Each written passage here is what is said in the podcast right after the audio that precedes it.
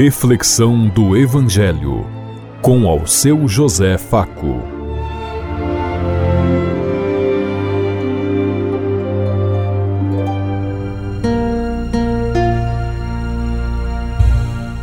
Paz bem a todos os ouvintes da Rádio Construtiva e todas as emissoras em sintonia conosco e o povo que nos ouve. Queremos levar até você uma mensagem de amor através da palavra de Jesus Cristo, hoje no Evangelho de Mateus, capítulo 18, versículo 21 a 35. Terça-feira, 5 de março de 2024. Que a graça e a paz de Deus Pai, Deus Filho, Deus Espírito Santo vos ilumine nesse dia e seja uma boa notícia para todos.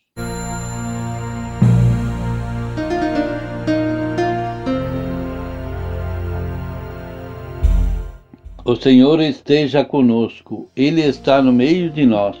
Proclamação do Evangelho de Jesus Cristo, narrado por São Mateus. Glória a vós, Senhor. Naquele tempo, Pedro aproximou-se de Jesus e perguntou: Senhor, quantas vezes devo perdoar se meu irmão pecar contra mim? Até sete vezes? Jesus respondeu: Não te digo até sete vezes mas até setenta vezes sete. Porque o reino do céu é como um rei que resolveu acertar as contas com seus empregados. Quando começou o acerto, trouxeram-lhe um que lhe devia uma enorme fortuna. Com os empregados não tivesse com o que pagar, o patrão mandou que fosse vendido como escravo, junto com a mulher e os filhos e tudo o que possuía, para que pagasse a dívida. O empregado, porém, caiu aos pés do patrão e prostrado suplicava: Dá-me um prazo e eu te pagarei tudo. Diante disso, o patrão teve compaixão, soltou o empregado e perdoou-lhe a dívida. Ao sair dali, aquele empregado encontrou um dos seus companheiros que lhe devia apenas cem moedas. Ele o agarrou e o começou a sufocá-lo, dizendo: Paga o que me deves. O companheiro caiu aos seus pés, suplicando: Dá-me um prazo e eu te pagarei. Mas o empregado não quis saber disso. Saiu e mandou jogá-lo na prisão até que pagasse tudo o que devia. Vendo o que havia acontecido, os outros empregados ficaram muito tristes e procuraram o patrão e lhe contaram tudo. Então o patrão mandou chamá-lo e lhe disse: Empregado perverso, eu te perdoei toda a tua dívida porque tu me suplicastes. Não devias tu também ter compaixão do teu companheiro, como eu tive compaixão de ti? O patrão indignou-se e mandou entregar aquele empregado aos torturadores até que pagasse toda a sua dívida. É assim que o meu Pai que está no céu fará convosco, se cada um não perdoar de coração o seu irmão. Palavra da salvação. Glória a vós, Senhor.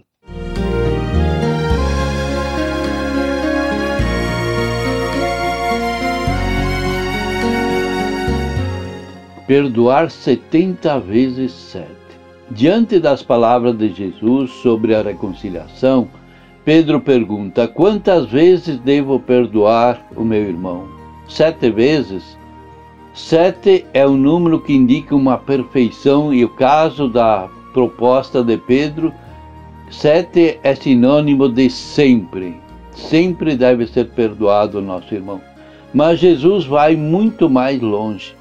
Ele elimina toda e qualquer possibilidade limite para o perdão. Não te digo até sete, mas até setenta vezes sete. Pois não há proporção entre o amor de Deus para conosco e o nosso amor para com os irmãos. Jesus conta uma parábola para esclarecer a sua resposta a Pedro.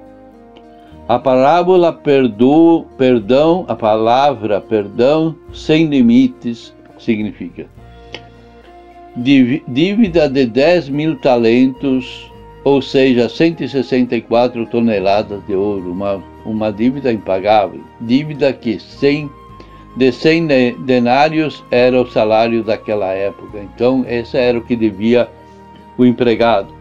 Não existe meio de comparação entre os dois, mesmo que o devedor jun, junto com sua mulher e seus filhos fosse trabalhar a vida inteira, jamais seria capaz de juntar 164 toneladas de ouro. Diante do amor de Deus que perdoa gratuitamente nossa dívida de 144 toneladas de ouro, é nada mais que justo que nós perdoemos o nosso irmão a dívidazinha que nós temos com ele. E atenção, o único limite para a gratuidade da misericórdia de Deus é a nossa incapacidade de perdoar o nosso irmão. Deus perdoa tudo e qualquer pecado nosso se nós nos arrependermos. Mas se não formos capazes de perdoar o nosso irmão, nada adianta, é tudo jogado fora. A comunidade como espaço alternativo de solidariedade e a fraternidade que nos é proposta nesse ano, que é que tenhamos e vivamos amizade social capaz de perdoar os limites, os problemas do nosso irmão. A sociedade do Império Romano era dura e sem coração, sem espaço para os pequenos. Estes buscavam um abrigo para o coração e não o encontravam. As sinagogas também eram exigentes e não ofereciam lugar para eles. Nas comunidades, o rigor de alguns na observância da lei levava para a convivência os mesmos critérios injustos da sociedade que viera vivido na sinagoga. Assim, nas comunidades começaram a aparecer as mesmas divisões que existiam na sociedade na sinagoga entre os ricos e pobres, dominação e submissão, fala e cala, falar e calar, carisma e poder, homem e mulher, raça e religião, em vez de a comunidade ser um espaço de acolhimento, tornando-se um lugar de tornou-se um lugar de condenação. Juntando palavras de Jesus nesse sermão da comunidade, Mateus quer iluminar a comunidade dos seguidores e das seguidoras de Jesus para que a comunidade seja um espaço alternativo de solidariedade, de fraternidade e deve ser uma boa notícia para todos os pobres, os sofridos e os marginalizados. Então nós vemos que naquela época, depois de alguns anos, já a comunidade sofria os mesmos problemas de hoje. Quantos não vão à igreja porque não se sentem à vontade de e nem acolhidos para ir à igreja? Precisamos pensar como nós estamos vivendo isso. Você tem perdoado sempre?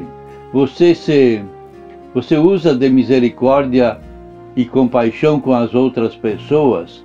Como você age com as pessoas que lhe devem alguma coisa? Você dá alguma chance, alguma oportunidade para que as pessoas possam cumprir e pagar o que te devem? Pensemos em tudo isso enquanto lhes digo. Até amanhã, se Deus quiser. Amém.